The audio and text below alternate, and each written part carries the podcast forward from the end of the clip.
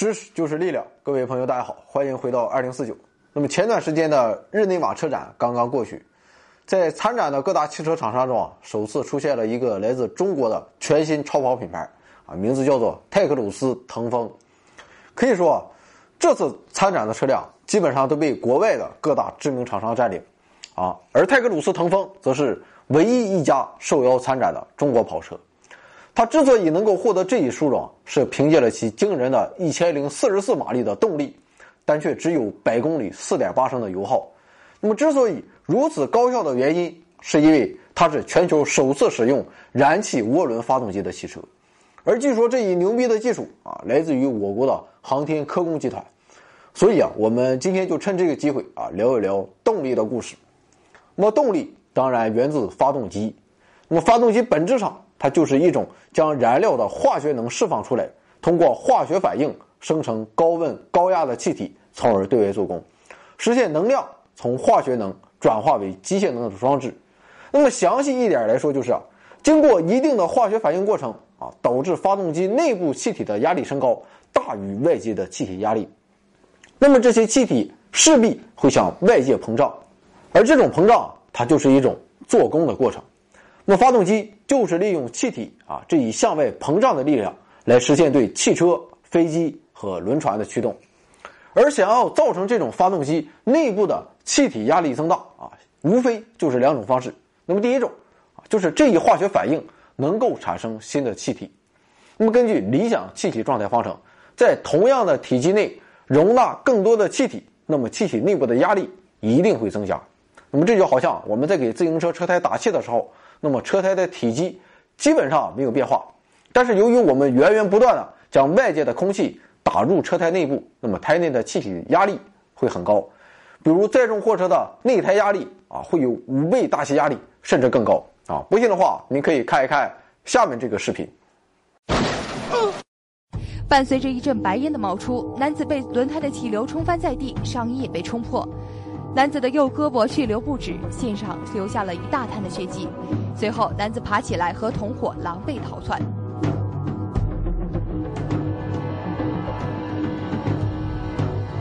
那么，这个哥们儿也算是一举成名了啊！也就是说，只要能提供更多的气体，使气体的压力升高啊，就可以利用这种推开男子的神秘力量。那么，黑火药就是利用了这种原理，实现能量的释放。那么，在黑火药中。三种固体原料啊，木炭、硫磺和硝酸钾会发生化学反应啊，产生大量的二氧化碳和氮气等气体，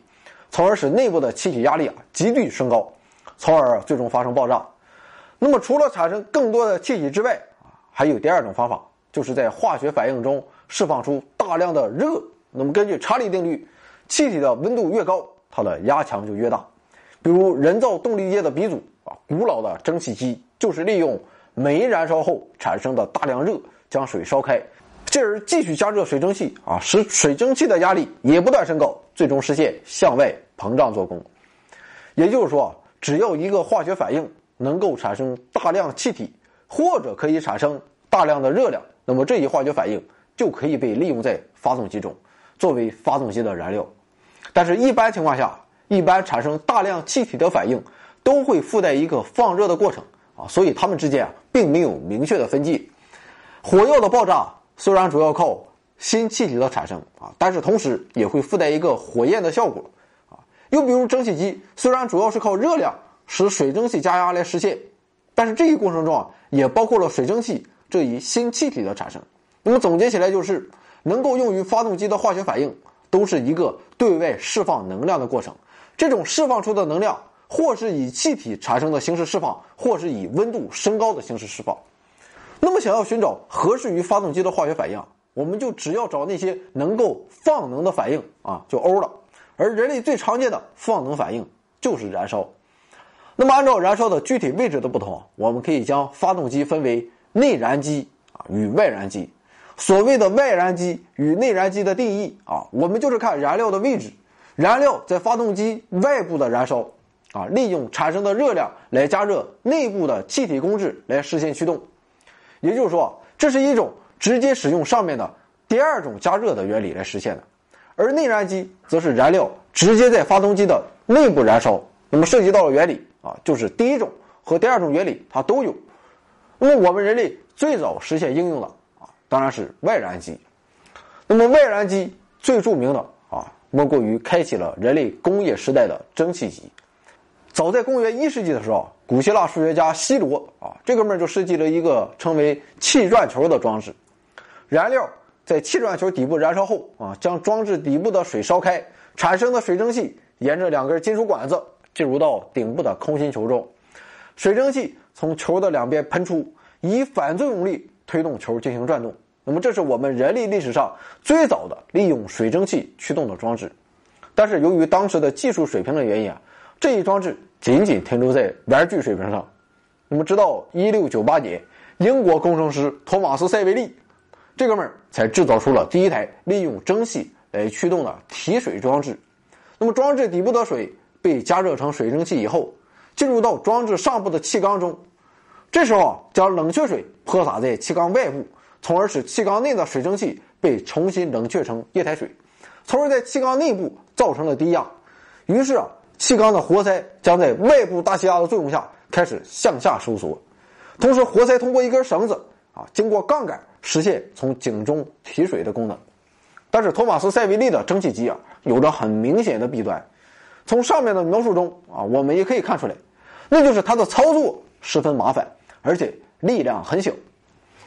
在1712年啊，这一装置由他的同胞托马斯·纽科门进行了改进啊，将蒸汽机的功率提高到了。五点五马力啊，然后才是我们大家都知道的事情了。在一七六九年，詹姆斯·瓦特进一步改良了蒸汽机。那么说到这里啊，我们就明白了，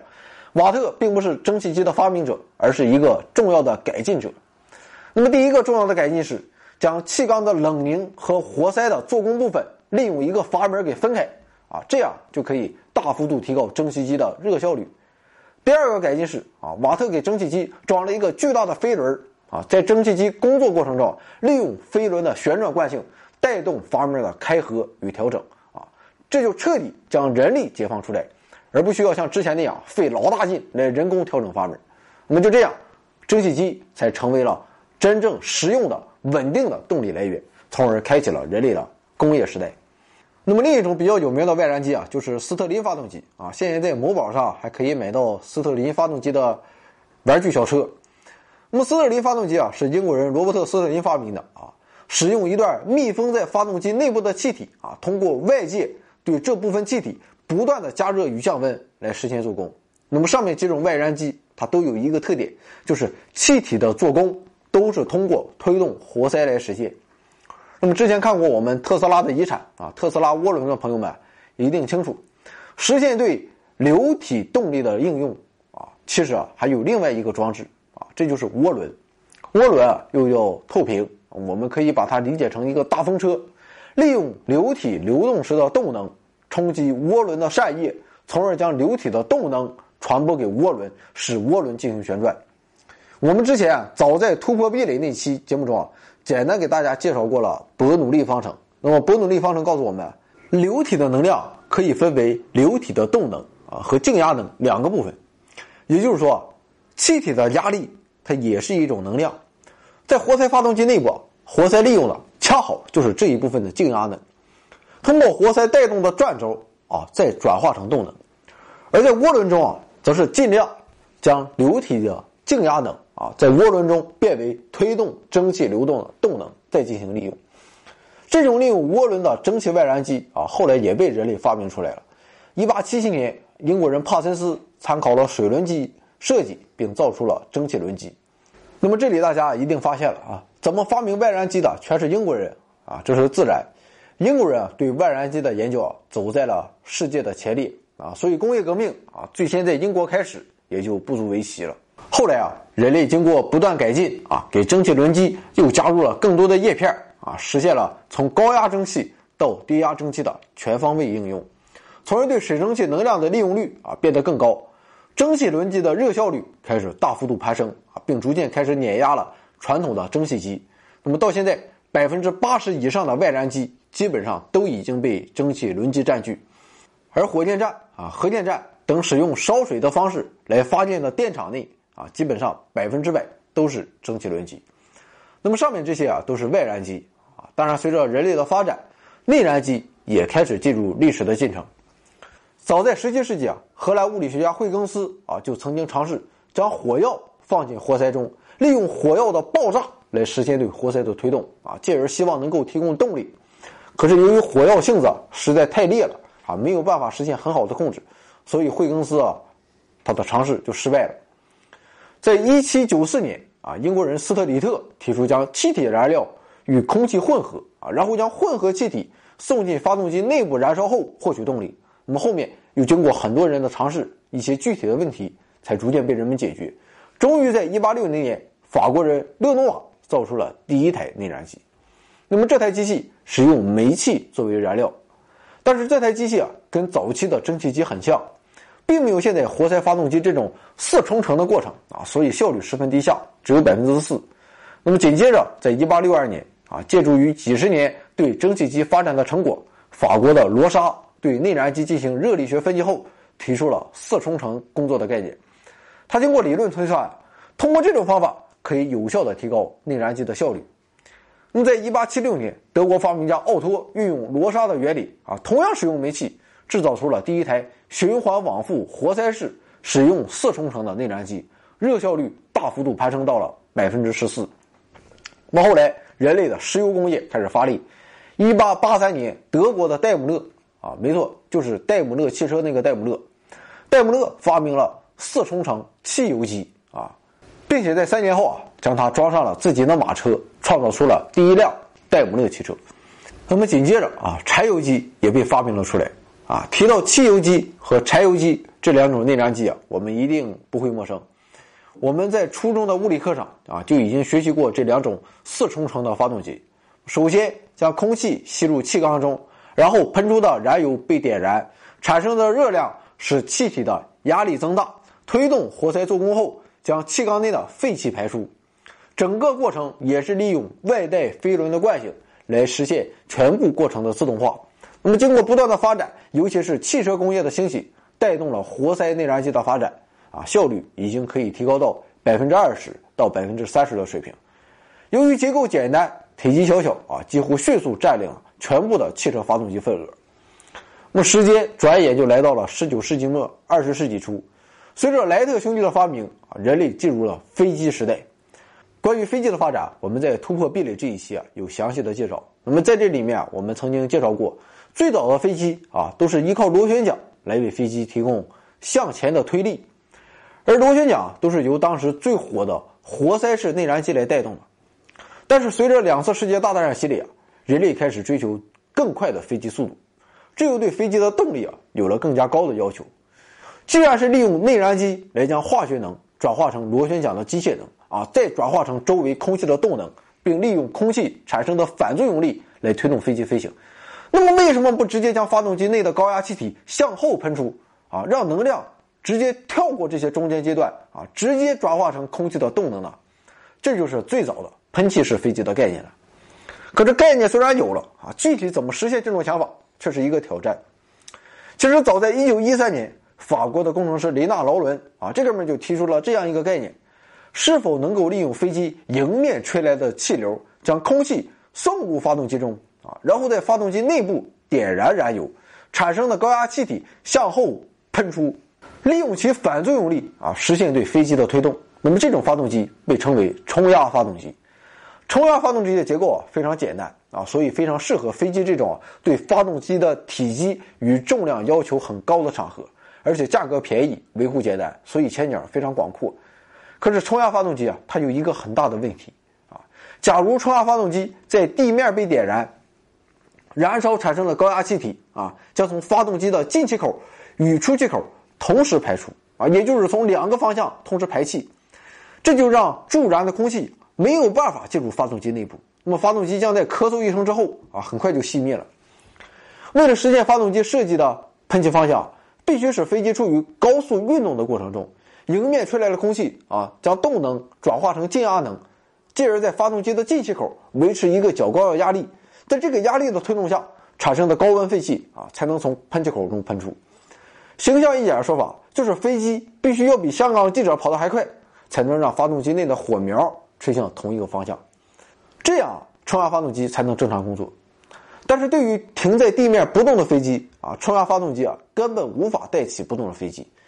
这道理就好像啊，身份证一不小心被锁在家里了啊，找开锁公司开锁，开锁公司说你要出示身份证啊，否则不给开门一样。因为这样一个硬伤，那么冲压发动机虽然是最早被提出来的啊，但是却一直没有被应用到飞机发动机上，直到半个多世纪以后啊，冲压发动机才被用到了巡航导弹的身上。解决的办法啊是靠其他方式，比如通过飞行中的飞机发射。啊，或者加一个带有火箭发动机的第一级，总之就是通过各种办法给发动机提供一个较高的初速度，那么这一问题才被解决。可是当时的人类啊，完全没有那样的能力啊，所以只能另辟蹊径。这时候，外燃机中的蒸汽轮机给了人类一些新的启示。由于蒸汽轮机中啊有很多的扇叶，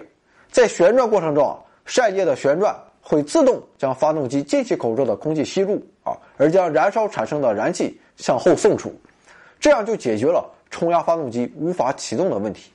只要通过外力啊，不管你是手摇也好，电机带动也罢，只要让发动机中的涡轮它先转动起来，那么这种发动机就可以开始工作了。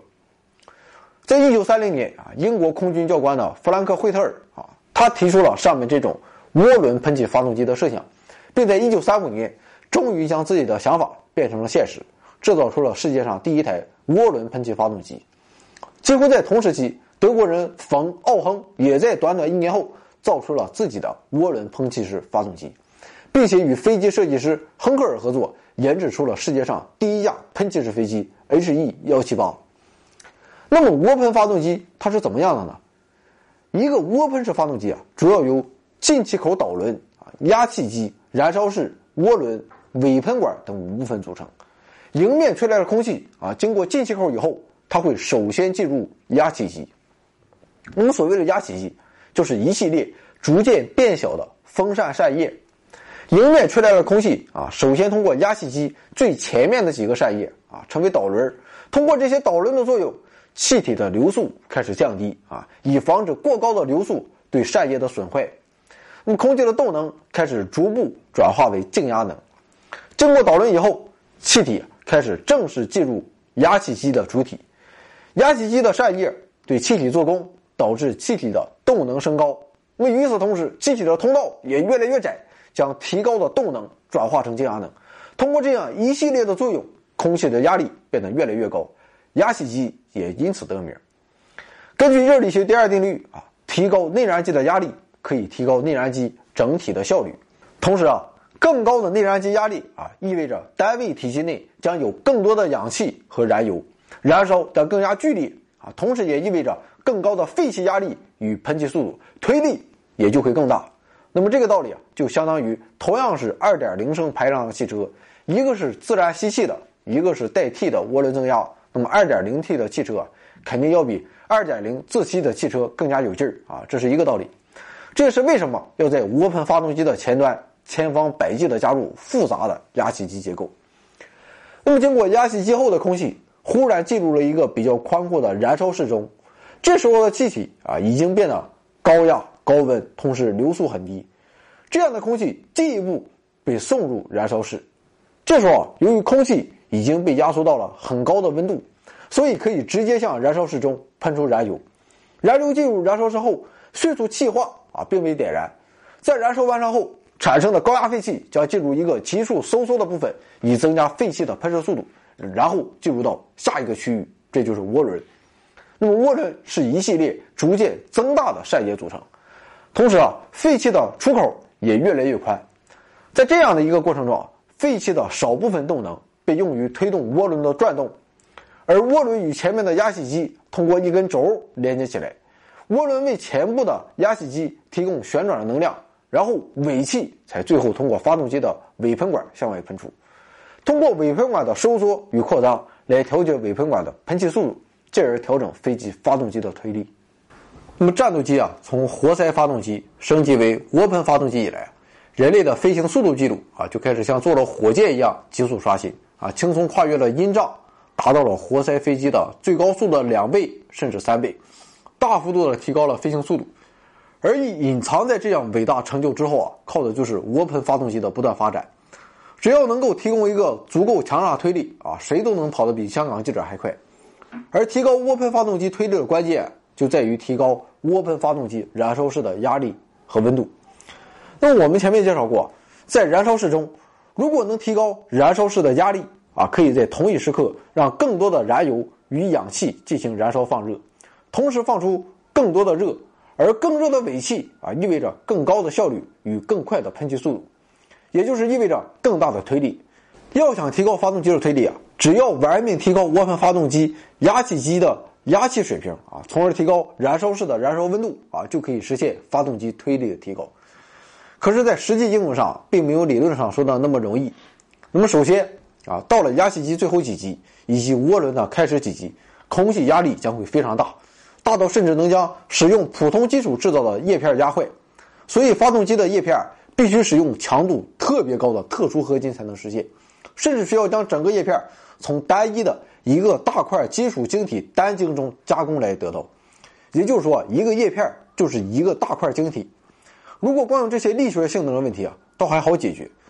更重要是啊，还有一个热的原因。那么在发动机的涡轮处啊，由于需要直接承接燃烧室中喷出的高压高热的气体，所以涡轮的叶片还要能够承受足够高的温度。那么这里面温度不仅仅要高于扇叶合金材料的熔点，而且需要远高于这一温度。当金属的温度达到一定的温度以后啊，即使整个金属仍然维持固态。但是这时候金属会变得很软，在外力的作用下会发生变形，这一现象被称为金属的蠕变。我们最常见的金属蠕变现象，就是在铁匠打铁的时候啊，整个铁件已经被烧得通红，虽然这时候它仍然是一个固态啊，可以维持住自己的形状，但是如果用锤子啊砸这个铁块啊，它的形状也会随着锤子的敲击而发生变化。在涡喷发动机中啊。涡轮会以每分钟上万转的高速旋转，所以叶片会受到离心力的作用而发生蠕变，从而一点点的被拉长，这样会严重影响发动机的寿命。可以说，发动机的扇叶的工作环境啊，估计是这个星球上最为恶劣的。那我们是不是就束手无策了呢？啊，当然不是。如果对发动机的叶片动一点手脚啊，通过一定的降温方法，让发动机叶片的温度降下来。就可以让叶片承受更高的温度。那么第一个手段是，在保证叶片强度要求的条件下，将叶片的内部掏空，然后让冷却液流过其中，给叶片降温。由于飞机上不可能为了发动机的叶片冷却啊，专门去准备大量的冷却液，所以这里所流动的冷却液啊，就是等待燃烧的燃油。贮存在油箱中的燃油啊，在流入燃烧室燃烧前啊，需要先经过。涡轮的叶片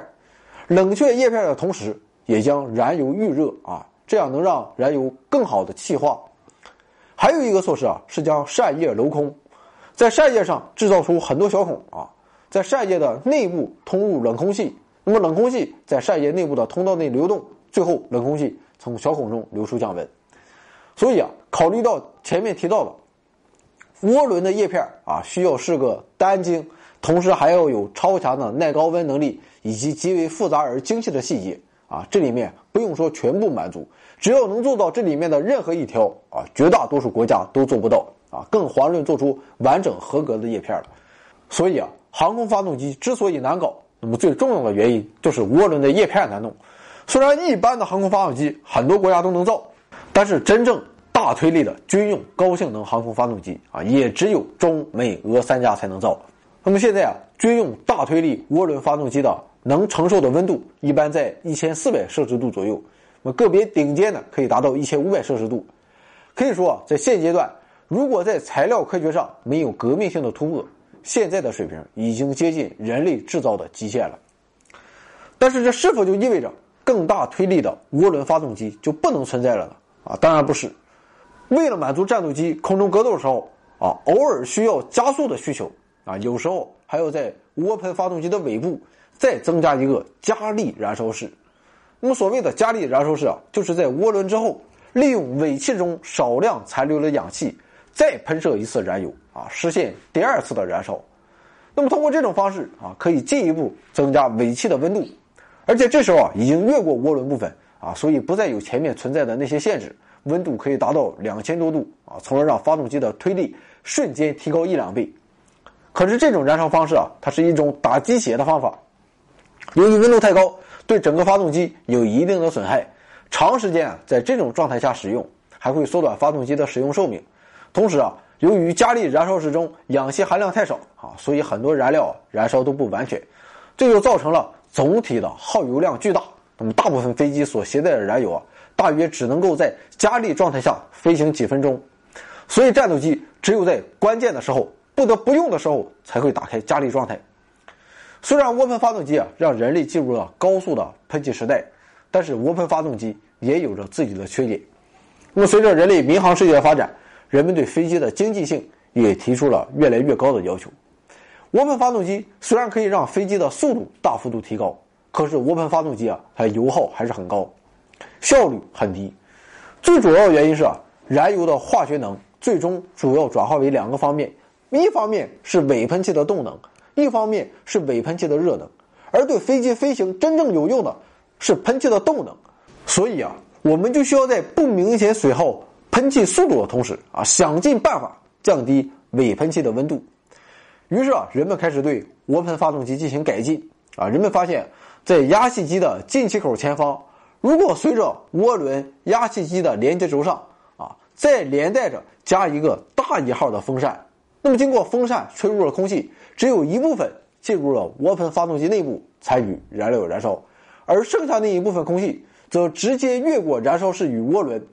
由于风扇的做工，这一部分空气流速啊，同进气数相比啊，速度也是有一定提高的，所以也会产生一定的推力。那么通过这种方法，涡喷发动机的尾气除了高温尾气外，还混入了由进口风扇吹来的但是未经燃烧的冷空气。也就是说，通过这种方法，有效了降低了喷气的温度，提高了效率。这种类型的发动机啊，后来被称为涡轮风扇喷气发动机啊，简称涡扇发动机。由于涡扇发动机的效率啊比涡喷发动机要高，所以现在的喷气式飞机所使用的发动机基本上都已经全部采用了涡扇发动机了。从燃烧室外部流过的这部分空气所走的路径啊，被称为涵道，也就是我们看到的这幅图中的蓝色部分。那么进口空气中走涵道的空气量。与走发动机内部的空气量的比值啊，被称为涵道比。我们不难得到，涡喷发动机的涵道比是零，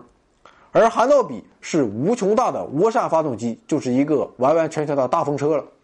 那么单纯就发动机推力来说啊，涵道比越小，发动机推力就越大，同时也就更费油；涵道比越大，发动机推力就越小，同时也就更省油。所以啊，如果大家有心，就可以发现。民用客机的发动机啊，都是特别粗又很短的大胖子，说明采用的是大涵道比涡扇发动机；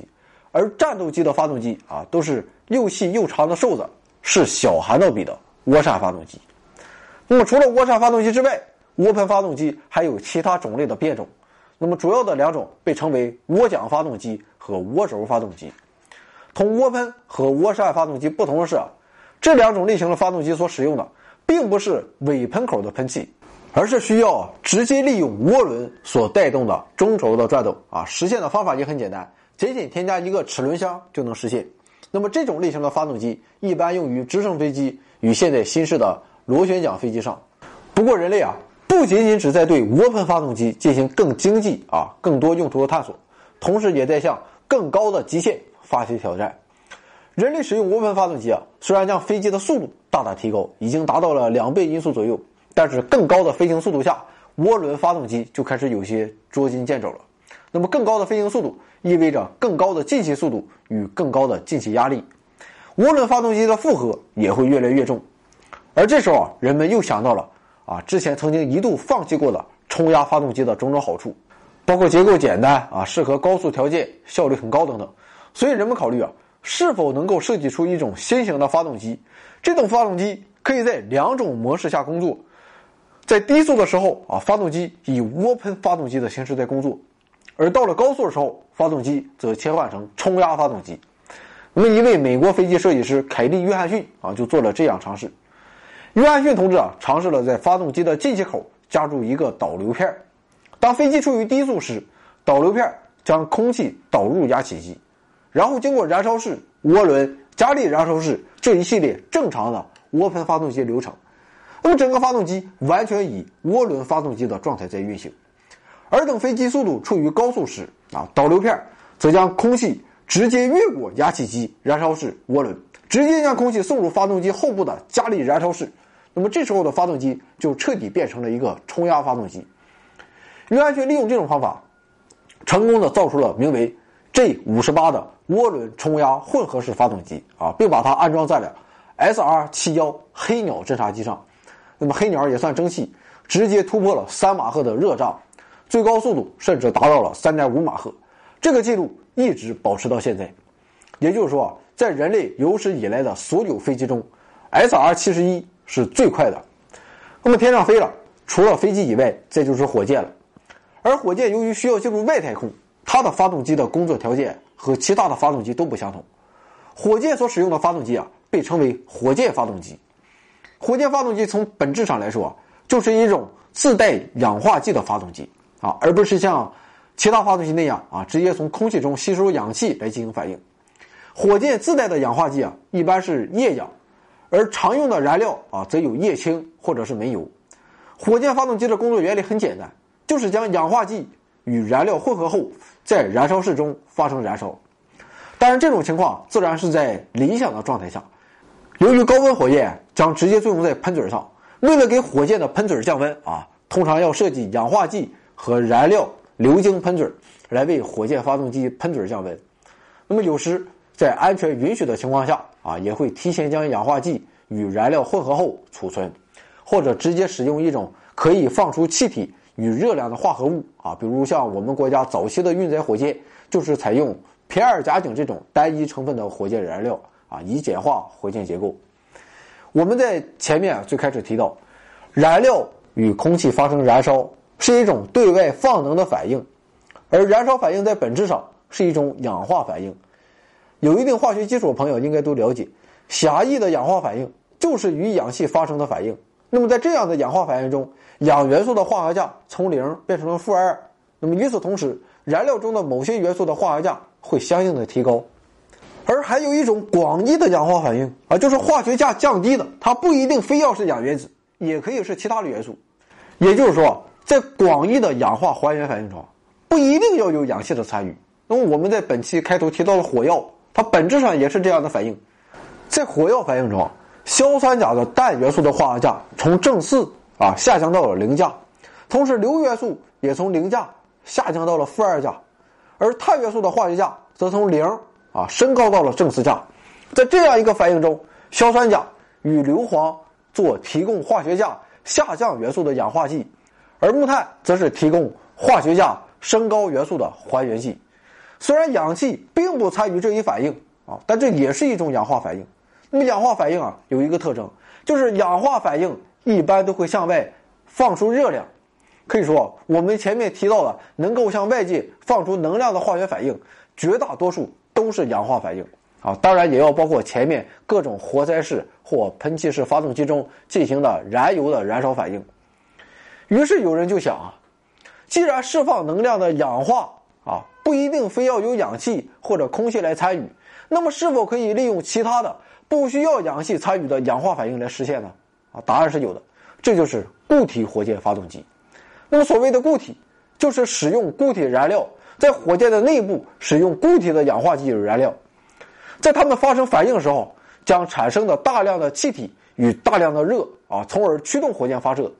那么黑火药就是最早使用的固体火箭燃料，在上千年以前的上古火箭内部装填的就是黑火药，所以固体燃料才是最纯正的火箭燃料。那么从结构上来看，固体火箭发动机的结构与一般的液体燃料火箭发动机啊十分相似，但是由于在相同的燃料体系中，固体燃料可以产生更多的气体啊，所以推进能力要明显强于。液体燃料火箭，而且啊，固体燃料火箭由于不是用液氧做氧化剂啊，所以不再需要维持液氧的高压装置与低温装置，所以一般的固体火箭都要明显小于普通的液体燃料火箭，所以啊，很方便运输，而且可以长时间保存，啊，一般都用在需要频繁移动或者紧急使用的情况，比如我们国家四处溜达的弹道导弹“东风三十一”洲际导弹，还有用于突发应急时使用的火箭啊，长征十一号，都是固体火箭。那么现在比较常用的固体火箭燃料啊是高氯酸铵和铝粉，在高氯酸铵中的铝元素作为氧化剂，铝和高氯酸铵中的氮元素作为还原剂。那么人类对力量的追求一直没有止步，还有很多更新型的、更牛逼的发动机也正在被人类开发，比如飞行速度可以达到五到十马赫的超高速冲压发动机，以及不需要公制的离子发动机等等。人类的发动机啊，不仅仅是天上的飞机、火箭、地上的汽车、水中的轮船等交通工具的前进动力，更是我们人类文明的前进动力。人类在内燃机与外燃机的驱动下，驶入了文明爆炸的快车道。那么，在本期节目的最后啊，我也想向大家分享一个小故事。当博尔顿和瓦特联手制造出了第一台蒸汽机的时候，英国国王前来参观他们的工厂。国王就问博尔顿：“你们正在忙什么呢？”博尔顿说：“陛下，我正忙于制造一种君主们梦寐以求的一种商品。”那么，国王不解地问。这商品到底是什么呢？波尔顿回答说：“陛下，是力量。是的，科技就是我们人类的力量。”